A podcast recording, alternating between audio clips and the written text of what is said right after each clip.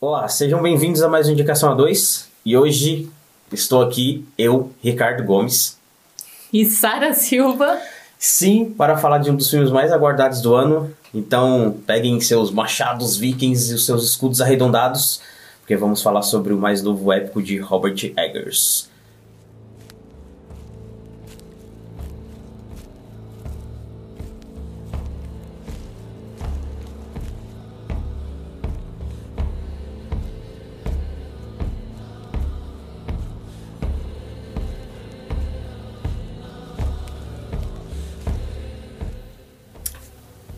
Garoto, depois de ver o seu pai morto por uma pessoa que ele confiava, decide vingar a morte de seu pai e sua mãe, enfrentando uma jornada de mentiras e muito sangue.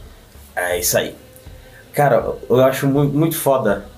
Primeiro eu queria dizer que é muito incrível como a gente tem é, diretores fodas com poucos filmes, né? E aí a gente pode colocar nessa lista o Jordan Peele, que tá com o mesmo número de, de filmes que o Robert Eggers agora.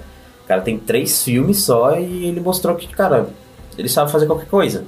Uhum. Ele fez dois filmes de terror, beleza, mas ele veio e trouxe um épico de aventura e, e eu acho muito, muito forte a forma como ele traz algo tão simples, tão simples não, algo tão, como é que eu posso dizer? Eu vou usar essa palavra clichê, mas é porque eu não estou conseguindo lembrar de nenhuma outra, que é a jornada do herói. Isso aí a gente viu em diversas sagas, para citar as mais conhecidas, tem Star Wars, tem Senhor dos Anéis, mas nesse é uma jornada visceral.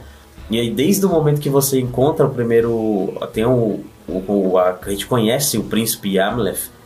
E, é, e, a, e a gente vê, tipo, ele é apresentado pra gente, ele tem. perde tudo, uhum. aí é exilado do país, da, da cidade de origem. E aí ele fica nessa. A jornada dele até chegar a concluir o plano é sempre tortuosa e, e o que ele aprende é só uma coisa, que é matar, uhum. né? E aí eu tava até vendo sobre sobre essas coisas essas coisas vikings, é, mas lá pra frente eu vou tentar abordar um pouco mais esse assunto, mas que os vikings não eram tão bárbaros como é apresentado nas nas nas cenas do filme? Não, nas mídias, não só nesse filme, geral, né? mas em qualquer obra de ficção eles não abordam os vikings como eles realmente eram. E, a, e essa parte da jornada do herói do Robert Eggers, ele tem de tudo. Tem o aprendizado do herói, tem o desenvolvimento do herói, aí tem ele, ele indo, como é que se diz? Tem uma conferência com o sábio, né? E aí, que é quando ele... O oráculo, né? É, eu diria oráculo. Não sei se o nome é oráculo, porque oráculo eu vejo sempre mais em grego, né? Eu uhum. também não sei como é que é o nome na mitologia nórdica. Mas é, é tipo um, um, ancião, vidente, sei lá. Sim. E aí ele até tem aquela. A, como é que se diz? Os conselhos da cabeça. E aí eu lembrei do Mimir, do God of War, né? Que é uma cabeça também reanimada. E, e na mitologia nórdica, quem faz isso é o próprio Odin. E aí é o Odin que, quando o Mimir é assassinado, ele pega a cabeça do do Mimir para ele não perder os conhecimentos, porque o Mimir é o homem mais inteligente da, da Terra-média. E, e, e, o que eu acho mais foda da saga do herói, que o Robert Eggers não, não esqueceu de trazer, e eu achei isso muito foda, é finalmente quando ele encontra. Porque todo herói ele sempre encontra o artefato foda. Né? O uhum. Frodo tem um, um, anel, o Luke tem o um sabre de luz, e aqui a gente tem aquela espada lá que não pode ser desembaiada. E isso é muito forte, porque assim, pra narrativa, porque seria muito fácil ele simplesmente chegar lá com a espada ultra foda e, e já fazer. Só que ele que tem ele uma faz, né? limitação, né? Uhum. né? Ele tem uma limitação e ele usa isso ao seu favor, porque ele acaba virando meio que um demônio da noite, algo que vai atormentar o, o senhor que fez o que fez com o pai dele. Mas eu só fiquei pensando assim, caramba, mano, se essa espada tem essa limitação, desembainha ela de noite e joga a bainha fora. Uhum. Não bainha mais. Pronto. Ah, mas não faria sentido no filme. Eu fiquei pensando, Flash, que limitação, tipo, é meio estranha. A não ser que ela seja, tipo, ela. Talvez ela não funcione, sei lá, talvez corte, ela não corte, fio. exatamente. Pode ser. Não é tão simples. Não deve ser tão simples. Eu fiquei imaginando que mesmo que você jogasse a bainha fora, ela voltaria pra bainha. Tipo, a bainha apareceria, seria uhum. mais, mais top. Eu fiquei pensando nisso, mas só pra implicar mesmo. Sim. E, e, e aí, obviamente não. Vamos, vamos discorrer sobre o filme, mas todo herói ele tem que ter o confronto com ou com algum parente ou com algum mal maior. E, cara, eu não quero falar isso agora porque é falar sobre o filme, o final do filme, mas quando você vê o embate, quando você vê quando ele vai realmente concluir o seu objetivo, você fala, caralho, mano, essa é uma das jornadas de herói mais pesadas e densas que a gente já viu. E aí, antes de passar para o outro ponto, antes de assistir esse filme, eu vi uma a menina postou assim né, no Twitter, lá a, a as, as, opiniões dela sobre o, no Letterboxd uhum. e as notas, tipo, lá tava lá duas estrelas.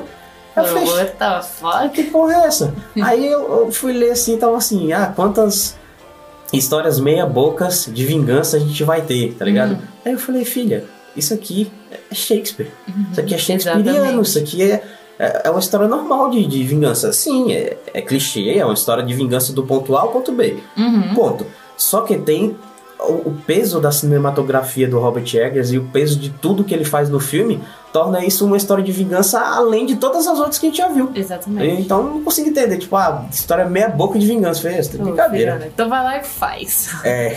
então vai lá e faz. É... O filme. O... o que o Ricardo falou, eu acho que é, é uma boa intro para já justamente pra gente falar sobre o que o diretor ele tá o que. Onde que ele colocar o dedo dele, ele vai acertar. A gente viu que ele já consegue fazer isso. E por só ter três filmes, ah, você tá falando. Ele pode errar, cara, mas eu acho que, tipo, a gente consegue ter uma boa visão de que ele tá meio que no caminho certo. Meio não, ele tá, sabe? Tá pra caralho. Tipo, ele fez a bruxa, depois ele nos trouxe o farol, e agora ele nos trouxe isso. Então, tipo, são três. Eu acho que a bruxa e o farol acho que é um, um um nicho mais específico. Bem mais, né? Exato. Só que The Northman é, cara, completamente diferente. Então isso traz, tipo. O que a gente pode esperar dele mais futuramente é que ele vai fazer coisa boa. Então quando a galera. É igual quando a gente fala assim, ah. É, a gente não assistiu um filme do Oscar que foi com um ator que fez Onde os fracos não têm vez. Como é o nome dele? Eu sempre esqueço. Javier Bardem? Javier Bardem. E eu lembro que eu falei assim, porra, mas se tem Javier Bardem, dificilmente o filme vai ser ruim. Pode até ser, mas ele vai fazer o trampo dele bem feito, tá é. ligado? É dificilmente vai errar. Então, quando a, os diretores, eles já vêm com essa pegada, assim como o Jordan Peele, você já vê, mano, você não, não fica não hypado para não assistir. Você já sabe que vai vir uma coisa muito foda e que abordagens ali vão ser muito bem feitas. Então, eu acho maravilhoso o que ele fez. É, eu dou todas as estrelas possíveis para este filme. É, é uma história bem trabalhada. O cara faz um plano sequência de tirar o fôlego de qualquer pessoa. É... Ele é maravilhoso e eu só, eu só quero enaltecer esse filme porque, tipo, a gente precisa fazer isso, sabe? Esse filme é muito foda. Não, e, e, o Robert Eggers, ele é um cara que ele tá. Cara, ele é comprometido com o que ele faz. Uhum. E isso é muito foda dos filmes. Porque uma coisa é você fazer um filme sobre determinada época. E outra coisa é você fazer o que o Robert Eggers faz. O cara faz um trabalho de campo, um trabalho de uma pesquisa. É, é, é de uma, sei lá, de uma perfeição que você olha assim e fala, mano, esse cara faz porque ele gosta. Uhum. E aí eu tava lendo, e aí foi uma das coisas que eu mais fiquei tipo, porra, mano, tiraram da gente um filme que poderia ser, ter sido melhor. Que eu tava vendo que quando ele tava editando, a produtora pediu pra ele cortar e fazer várias alterações. Uhum. Falei, mano, deixa o cara fazer o trabalho dele, caralho. Por que não foi na 824? Na hora eu lembrei disso aí. Eu falei assim, puta, quando o cara tava trabalhando na, na 24, liberdade total, fazia o que ele queria, fez dois filmes excelentíssimos. E aí você pega um cara como ele, que quando ele quer fazer um filme de época, ele, ele já fez dois, três filmes de época com esse, o A Bruxa. Cara, parece que você tá na, na época em que aconteceu aquilo ali. Exato. O figurino, o design de produção é. Cara, ele não, ele não põe no cenário uma uma caralha de uma casa que não tenha sido construída naquele cenário de acordo com como ela era construída na época. Eu acho que é o, o, gostar de criar a história conforme ela é, né? Não, e é porque assim, não dá pra você fazer um filme de, de época porque filmes de época você tem que ser transportado para aquela época, obviamente. Não tem como você fazer isso meia boca, hum, sabe? Ah, com certeza. Se, a casa, na, as casas daquela época eram de madeira, você não pode fazer uma casa de tijolo. Uhum. Você não pode fazer uma, uma, casa de palha. Então, o Robert fez isso na, na, na Bruxa. E no farol ele fez tipo, ah, eu quero um farol do jeito que é um farol mesmo. E os caras têm que se vestir como os faroleiros. E, cara, é, é, você não pode pegar um diretor de, com esse potencial e falar assim, pô, cara, eu não gostei disso aqui não, altera isso. Uhum. Mano, deixa o cara trabalhar. E aí eu fico pensando, se o cara, com essa pressão e o pessoal pedindo pra ele cortar coisas, ele entregou isso que a gente viu, imagina a versão dele mesmo, Uhum. que é a famosa versão do diretor, né? Gostaria muito que saísse um Blu-ray com todas as cenas deletadas e com versão a versão aí, é, né? Robert Eggers Cut. Mas. E, e aí você percebe isso. Eu não sou um conhecedor profundo da mitologia nórdica, mas eu gosto demais. E você percebe isso nas coisas épicas e nas coisas da mitologia que ele coloca, que é muito foda. A começar pela. É, porque assim, o, eu tava pesquisando. Essa história é uma história realmente real, eu não sabia, achei que era ficcional. E aí o, esse, o príncipe Amleth, ele inspirou o Shakespeare a escrever Hamlet. E aí tem várias citações e tudo mais, até a parte da caveira. Então é, você consegue ver essa semelhança entre as duas, a obra do Shakespeare e a, a história real. E aí quando você vai pegando pequenos detalhes da mitologia nórdica que ele coloca, por exemplo, o pai dele ah, é o rei corvo, né? E aí na mitologia nórdica o corvo era um animal atrelado ao Odin. E aí o filho dele, que é esse cara, ele é um cara, um urso forte, né? Porque ele tem que ter essa força que ele adquiriu da infância dele que foi tirada para poder pegar a vingança, mas também ele é o urso lobo. E o Odin tinha também um lobo ao lado dele, um lobo guerreiro. Acho que ele tinha um dois, né?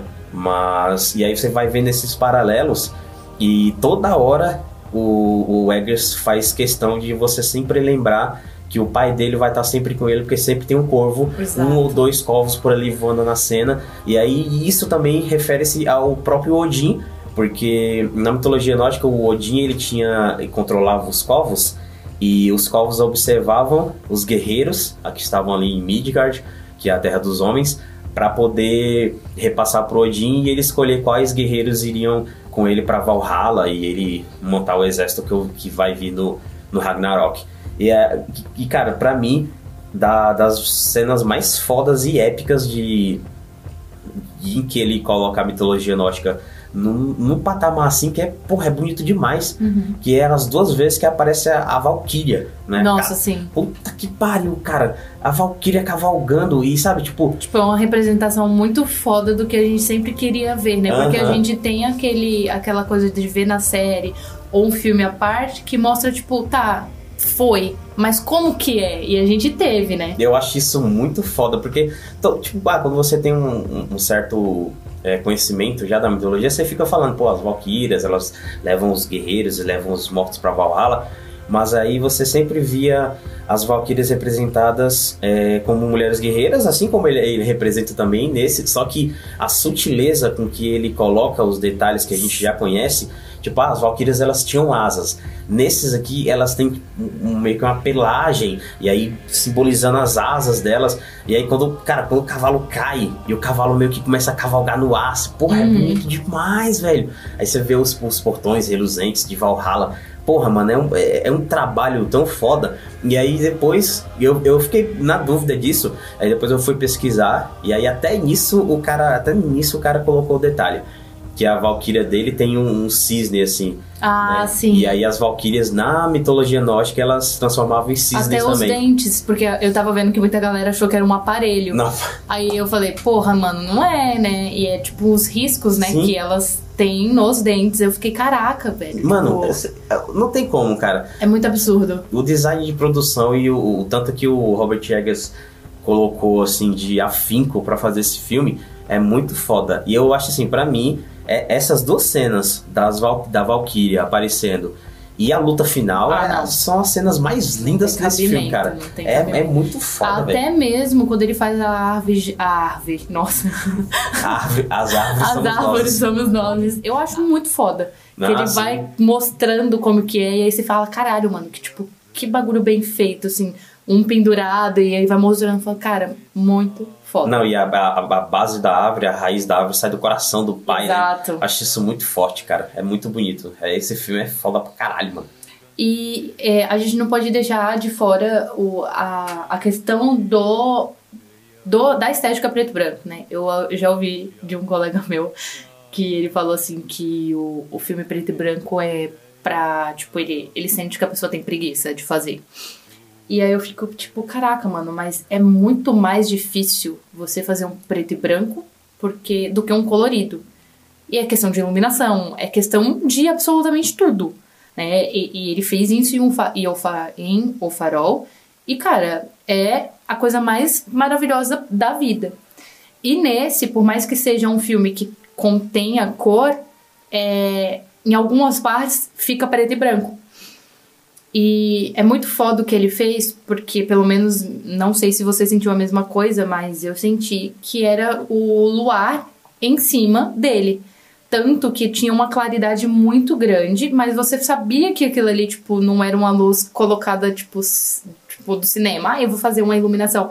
Eu sempre olhava e falava, caralho, mano, ele fez isso com a ideia de fazer a iluminação da lua no cara. E, tipo, ficava, assim, maravilhoso.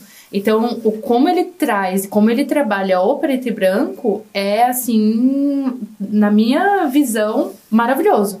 E ainda mais porque o preto e branco ele tá vindo com muito potencial. A gente tá vendo vários filmes não sendo de época, trazendo essa estética.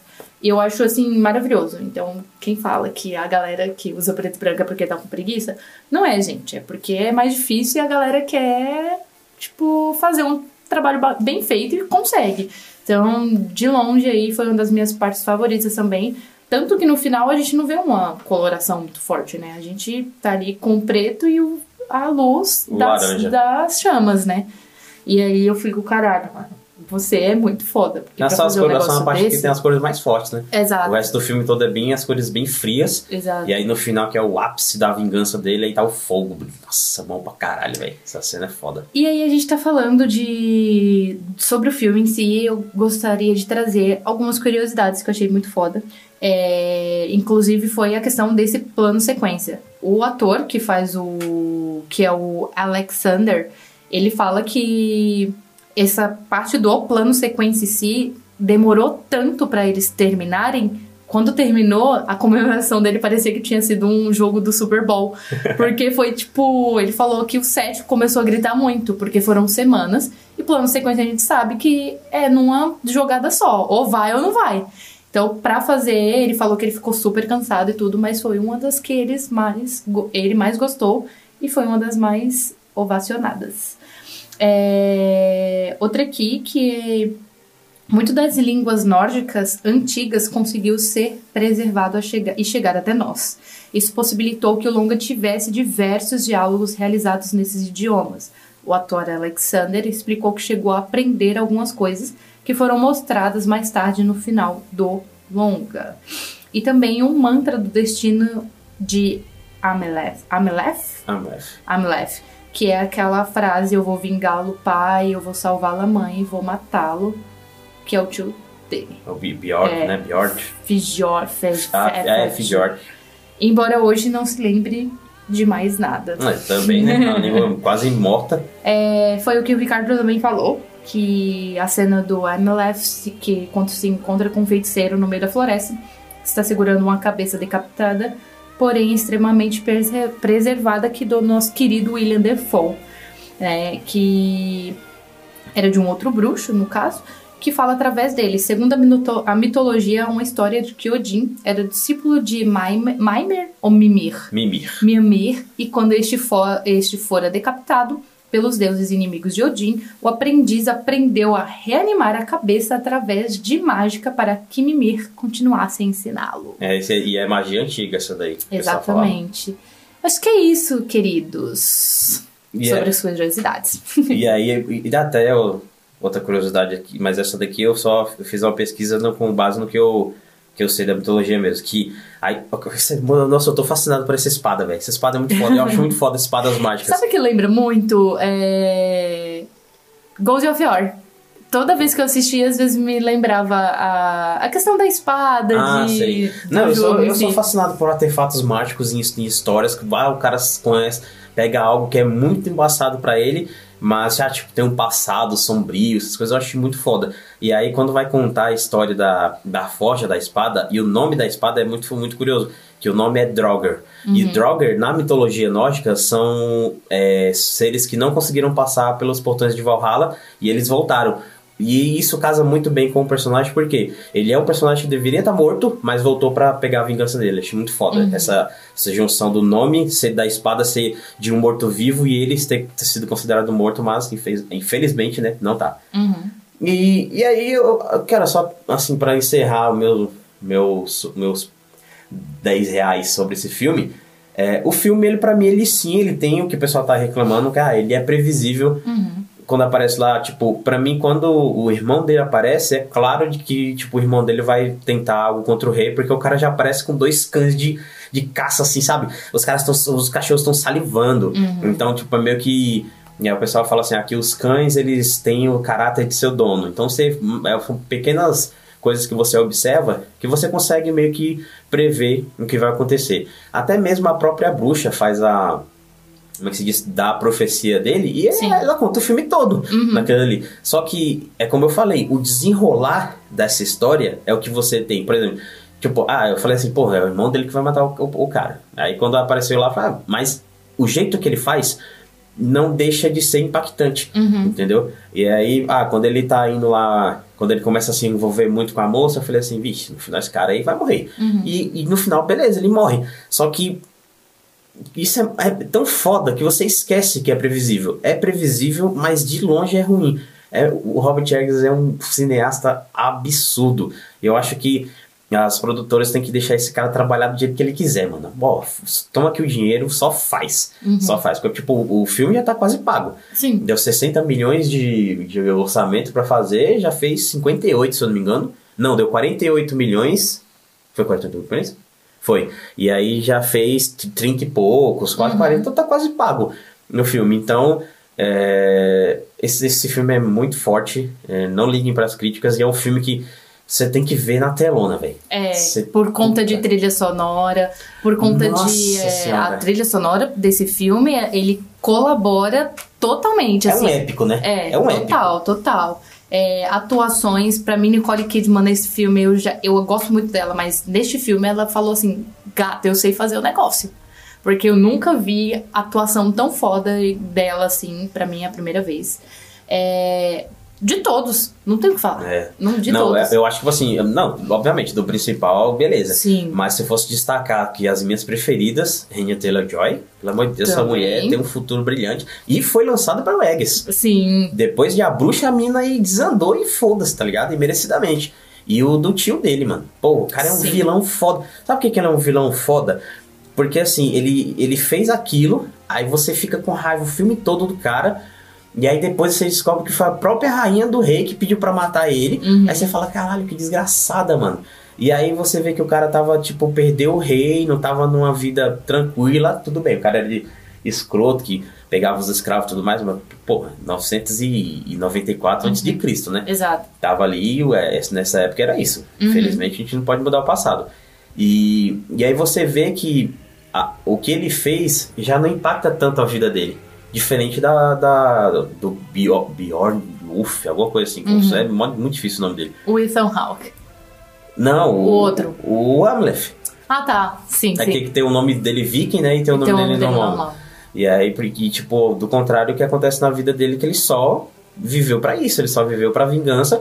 E tanto é que ele tava lá tranquilo, pilhando, fazendo aquelas coisas de viking e matando ao, re- a, a rodo. Mas quando ele, tipo, ouviu o nome do, do tio e lembrou, ele pensou duas vezes e já foi fazer a vingança dele, sabe? Então, é, e aí quando você chega e ele atormenta o tio dele, e aí o tio dele fica puto, E ele mata atormenta de uma forma também, né? Não tem nem como. e aí ele mata o filho do cara. E aí acabou, mano. E aí, e aí o cara fala assim: ah, eu tenho que fazer alguma coisa que, tipo, você matou minha família, né?